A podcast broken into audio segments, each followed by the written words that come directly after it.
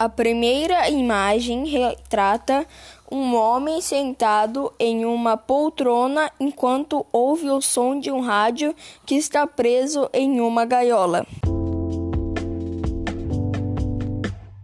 A segunda imagem retrata o planeta Terra em terapia devido aos seus problemas. Por exemplo, o aquecimento global, poluição e etc. A terceira imagem retrata a miséria. Vemos uma mãe triste, desesperada, sem saber o que dar para os filhos comerem.